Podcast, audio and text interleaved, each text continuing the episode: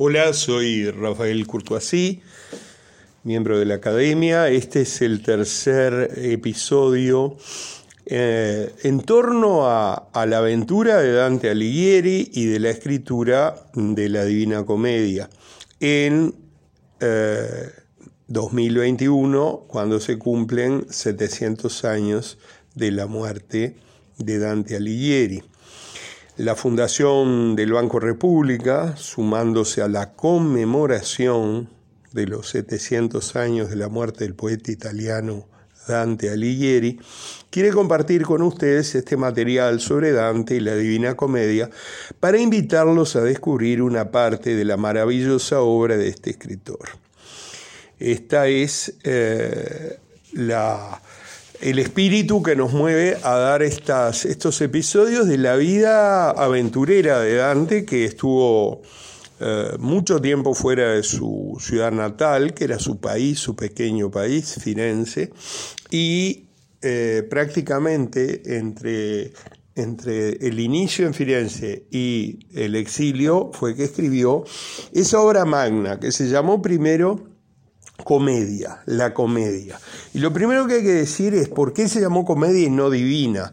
Dante le puso comedia porque entendió, siguiendo el modelo griego, acuérdense que Dante es un precursor de lo que va a ser el Renacimiento, y el Renacimiento es un rescate de las figuras, de las formas, del modo de hacer teatro, de hacer literatura de los griegos y de los latinos clásicos.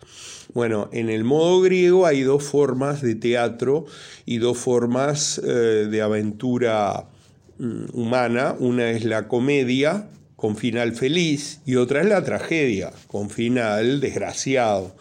Cuando decimos comedia no estamos hablando de algo que tenga comicidad. La comedia para los griegos es eh, un episodio narrativo donde todo se inicia de un modo problemático, donde todo está enredado, donde todo tiene una, un origen que puede ser triste, desgraciado, y después se arregla, después tiene un final feliz, pero no quiere decir que sea cómico.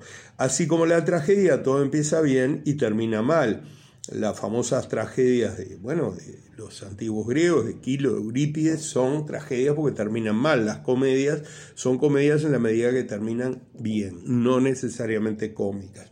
Dante tomando ese, ese, esa referencia le llama comedia porque va a terminar bien, porque Dante va a encontrarse con Beatrice en el paraíso, nada menos.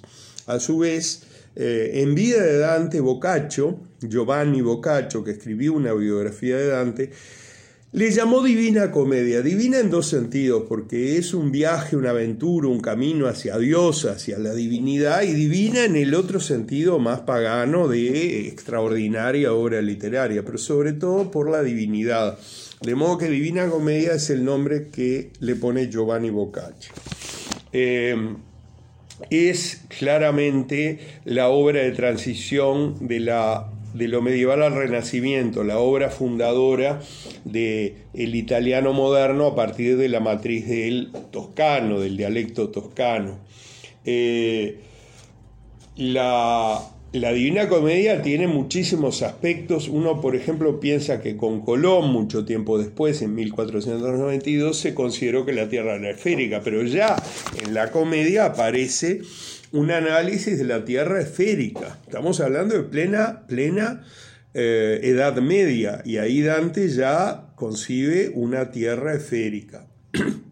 Habla de un, tiene un aspecto la comedia de religioso, teológico, habla del pecado, de la virtud, ah, tiene aspectos científicos porque habla de, además de la Tierra esférica, de las estrellas visibles en el hemisferio sur, o sea, tiene una concepción muy adelantada para la época. Eh, también se adelanta a lo que sería el método experimental en ciencia. Entonces, lo que quiere decir que es un aporte no solo literario, sino científico muy adelantado. La estructura tiene básicamente tres partes infierno, purgatorio y paraíso. El infierno, inferno, tiene 33 cantos. El número 33, que es un número cabalístico que reproduce el número primo 11 y el 3, que es la trilogía de la divinidad, de la Trinidad cristiana, O sea, infierno 33 cantos, el purgatorio 33 cantos. Vean que es una obra narrativa extensísima. El paraíso 33 cantos, suman 99 cantos, más un canto de introducción que suman 100 cantos con ese número absolutamente eh, reverencial que es el 100. Entonces hay un trabajo en función del 3, del 1 y del 10, son números cabalísticos que de algún modo trabajan con las esferas aristotélicas, platónicas, etc. Otra cosa importante de la comedia, y esta es la parte más ardua en el sentido estilístico, es que Dante no la trabaja en sonetos, arma un tipo de verso, de versificación nuevo para la época, lo inventa para escribir la Divina Comedia.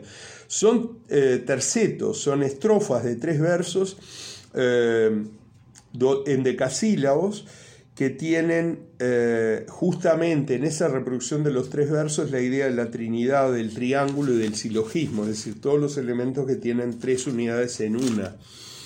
Eh, a grandes rasgos, y ahora después vamos a particularizar, el infierno es un gran cono, un gran cono cavado en la tierra que va hasta el centro de la tierra, eh, y ese cono va reduciendo su diámetro en nueve círculos, más el antiinfierno de los indiferentes, de los indiferentes. Entonces es un gran cono. Con la tierra con la que se cavó ese cono de nueve círculos, cuanto más bajamos en los círculos, peor es el pecado cometido aparece una terraza en las antípodas del otro lado de la tierra, que es como un monte chato, que es el purgatorio, que tiene tiene ese monte que tiene siete terrazas, también cada una de ellas sigue en términos de, eh, acceso al paraíso o de bondad.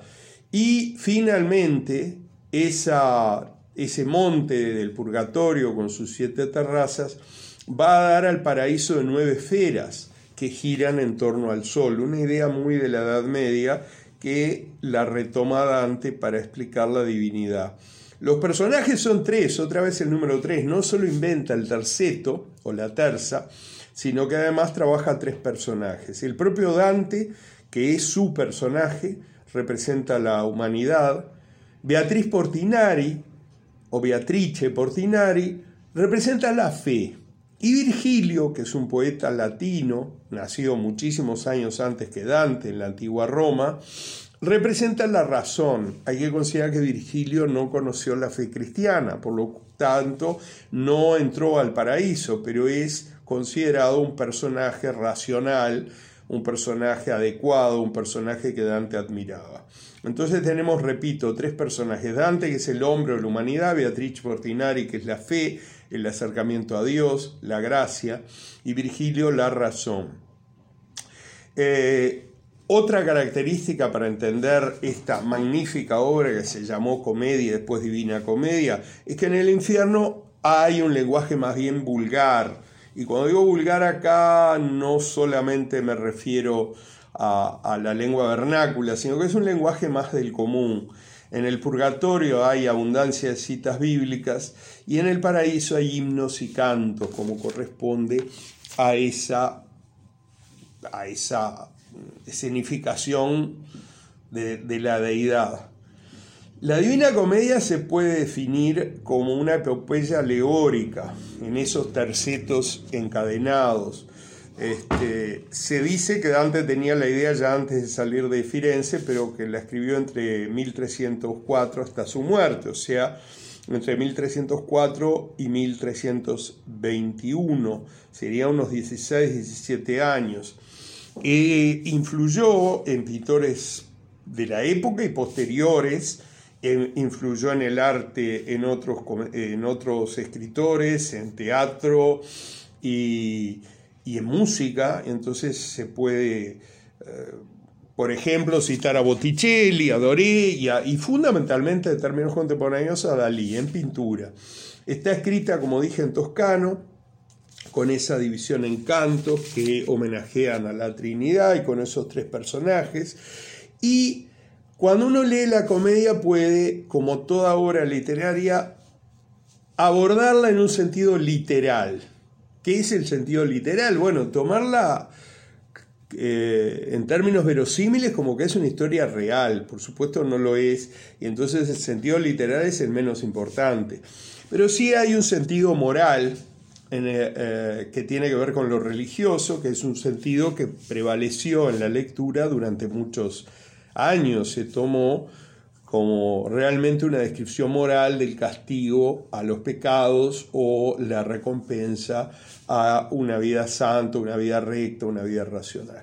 Pero me parece mucho más importante destacar dos sentidos. El sentido alegórico, la gran alegoría, Dante está hablando de una aventura humana, Dante está hablando de una trascendencia. Entonces ese sentido de alegoría, ese sentido simbólico es el más importante. Al punto que aún hoy se habla de los círculos del infierno y alguien le dice, senador, usted va a ir al círculo de los traidores. Otro dice, usted va a estar con los fieles. De modo que es una alegoría de la vida humana, de la vida cotidiana, de los enemigos, los amigos y los indecisos. Es un modo de construir significado en el presente. Por eso esta comedia, que es un poco difícil de leer, pero al mismo tiempo muy grata, porque nos llena de elementos que van desde el amor más increíble de Paolo y Francesca, que estaban leyendo y leyendo se dieron cuenta que se amaban, y dice Dante, y en esa tarde no leímos más, o sea, en ese momento se, vieron, se besaron y se amaron carnalmente, hasta elementos que tienen que ver con la política de la época, etcétera, pero que se proyectan en el futuro. Eh, la, de los nueve círculos Ah, hay que, de los nueve círculos del infierno, es decir, la primera parte, el los 33 cantos que conforman el infierno, hay un anteparaíso donde ubica a los inútiles y los indecisos, perdón, un antiinfierno donde ubica a los inútiles y a los indecisos. Un río Aqueronte, eh, donde aparece la barca de Caronte, esa barca que después nombraría en, eh, en, en, el poema Rebelde, Caronte, yo seré un escándalo en tu barca. Caronte es el barquero que atraviesa la Queronte y lleva a las almas difuntas al otro lado. Y después aparece el infierno propiamente dicho. El infierno propiamente dicho tiene un primer círculo, el limbo, los que nacieron privados de la fe por la época en que nacieron, en, eso, en ese, esa categoría estaría el poeta Horacio, estaría eh, Aristóteles, Sócrates, Platón, Tales de Mileto, el propio Heráclito al que Dante admiraba. Ese limbo entonces es de los que no tuvieron la gracia de la fe por el momento en que nacieron. Un segundo círculo que acá sí empieza el pecado propiamente dicho, es el círculo de la lujuria, del alívido, de los lujuriosos. Vean que entonces el pecado del amor no es el peor, porque es, es prácticamente el inicial. Es decir, cuando, cuanto más vamos profundizando, cuanto más bajamos en el infierno, peor es la categoría del pecado. La lujuria no es considerada, por tanto, un pecado tan malo. Entonces ahí en, en el círculo de la lujuria está Helena, está Aquiles, Paris, personajes de la Ilíada está Paolo Malatesta y Francesca de Rimine, esos Paolo y Francesca que estaban una tarde leyendo un libro, se miraron a los ojos, se besaron apasionadamente y no leyeron más. Quiere decir que la lujuria no sería para Dante un terrible pecado, pero por supuesto en la condición religiosa de la época lo tiene que poner en el infierno. El tercer círculo es el de la gula. El de la gula.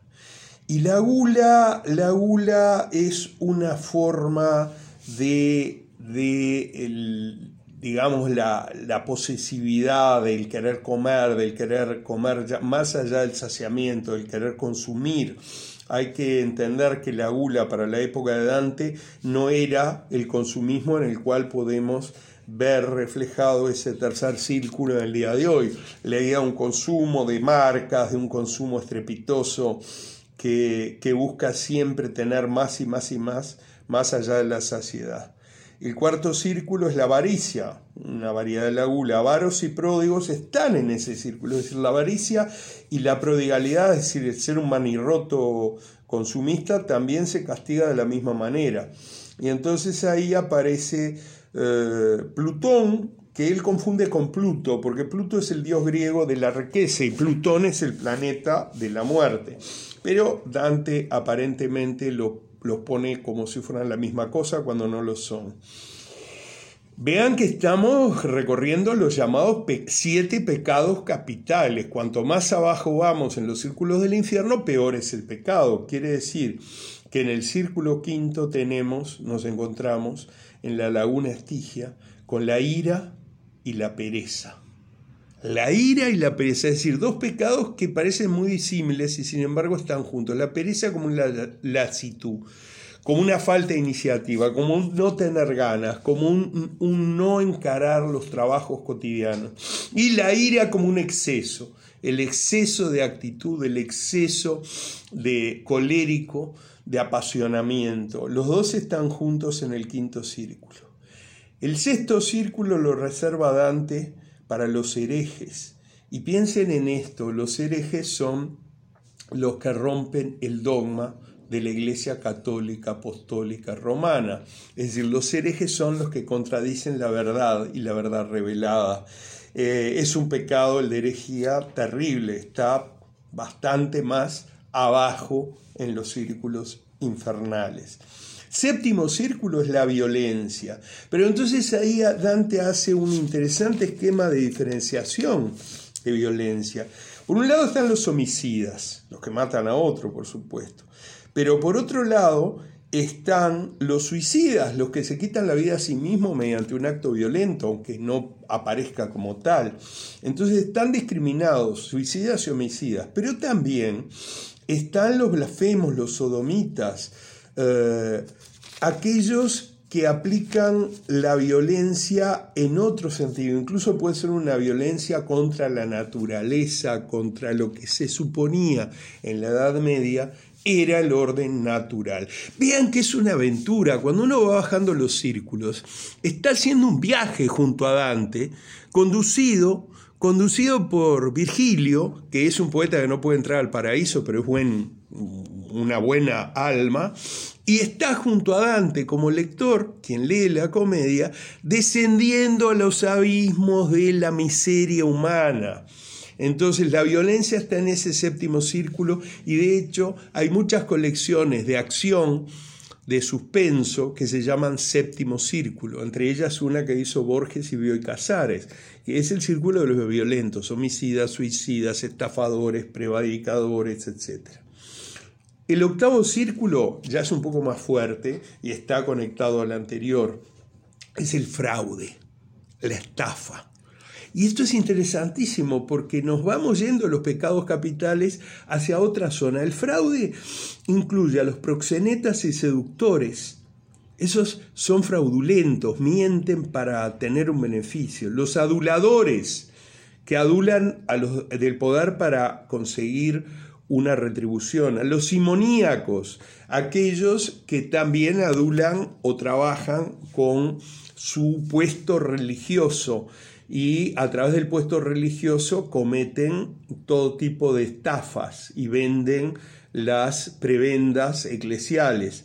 Los magos y adivinos, también para Dante en el octavo círculo del infierno, son motivo de, eh, de castigo infernal.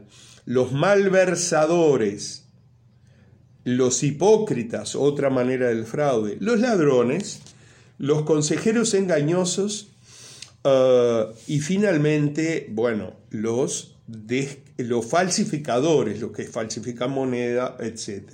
Y finalmente, el noveno círculo es el, peor círculo. No es un infierno caliente y en llamas, sino todo lo contrario, es un lago de hielo, un lago de hielo congelado donde están inmóviles los traidores. Es el noveno círculo, es el círculo de la traición con lo cual llegamos a lo peor del ser humano, aquel que traiciona lo que ama, aquel que traiciona a los que pusieron confianza en ellos. Y vean que entonces este infierno dantesco en su último círculo, en el más profundo, en el centro de la tierra, tiene al demonio agitando el aire y congelando su alrededor. Es un lago de hielo, muy distinto de la idea de un infierno en llamas que nosotros tenemos como una verdad revelada. Y entonces nos está quedando, y lo vamos a, plantear al inicio del episodio, del episodio 4, el purgatorio y el paraíso. Pero además en ese episodio 4 vamos a ver cómo la comedia, a partir de esta construcción magnífica, de esta arquitectura literaria y celestial, nos lleva a su influencia en la literatura de todos los tiempos, en particular algunos contemporáneos.